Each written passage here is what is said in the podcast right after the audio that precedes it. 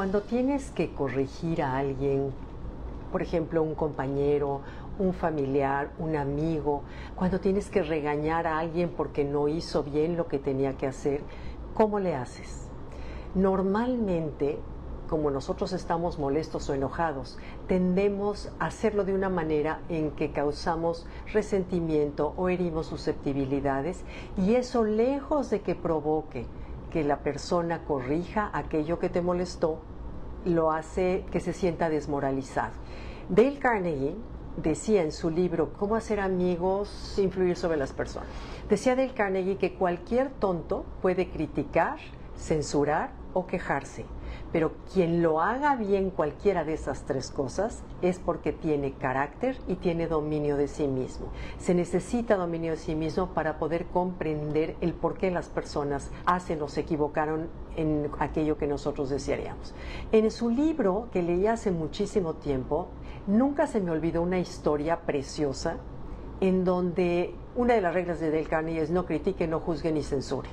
Y ahí cuenta la historia real de un piloto de aviones que era de esos de espectáculos, en donde cada año en Los Ángeles, California, hay un show de aviones. Yo me acuerdo que de chico mi papá nos llevaba a ver el espectáculo de aviones y luego cuando mis hijos fueron chicos, mi esposo y yo los llevábamos a ver una vez al año, era en verano, me acuerdo, este espectáculo de aviones. Bueno, resulta que uno de los pilotos más famosos de ese momento, de la época, era un piloto que se llamaba Bob Hoover.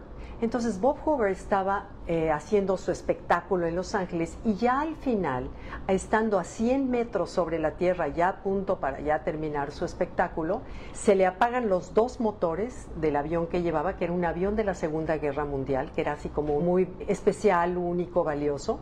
Entonces que ya para aterrizar se le apagan los dos motores y hace un aterrizaje forzoso en donde el avión se deshace, pero gracias a la pericia y a la habilidad que tenía Bob Hoover, ni a él ni a sus otros dos copilotos que venían con él les pasa absolutamente nada.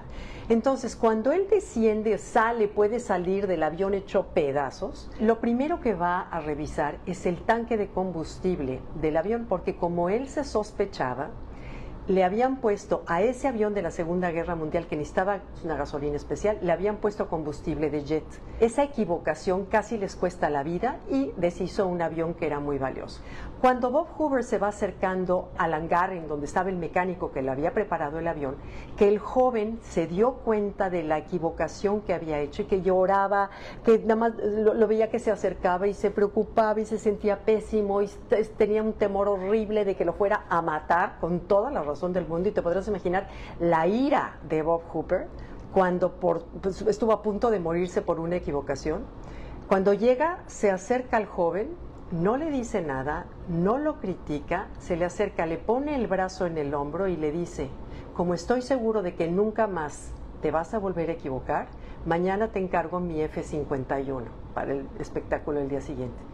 Ustedes saben cómo, cómo reaccionó este joven, cómo la fidelidad que le tuvo siempre y jamás, jamás se volvió a equivocar. Ese, si en algo se esmeraba era que en el avión de Bob Hoover fuera perfecto. Y eso es lo que se logra a través de hacer una buena crítica o una crítica, como dice Del Carnegie, con carácter y dominio de uno mismo. Porque claro, la ira te sale, pero creas resentimientos, creas enconos, creas, eh, se desmoraliza la persona y no te lleva a nada bien. Entonces, bueno, esa historia nunca se me olvidó, aunque a veces no la he puesto en práctica, pero sí es conveniente recordarla para yo misma acordarme de cómo tenemos que llamar la atención cuando se necesite.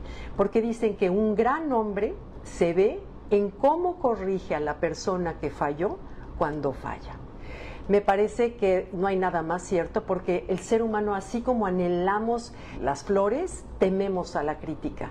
Tememos a la crítica y es algo que siempre estaremos como a la defensiva, somos muy sensibles a la crítica, porque te están hiriendo el ego y al ego no le gusta que lo hieran y le gusta que tantito hizo nada mal. Entonces sí se requiere valor para poder hacerlo de una manera digna y y entonces obtener todos los beneficios de una buena crítica. ¿ok? Entonces recordemos esta frase de Dale Carnegie, no critique, no juzgue, ni se queje. ¿ok? Gracias, gracias por acompañarme, los leo. Bye.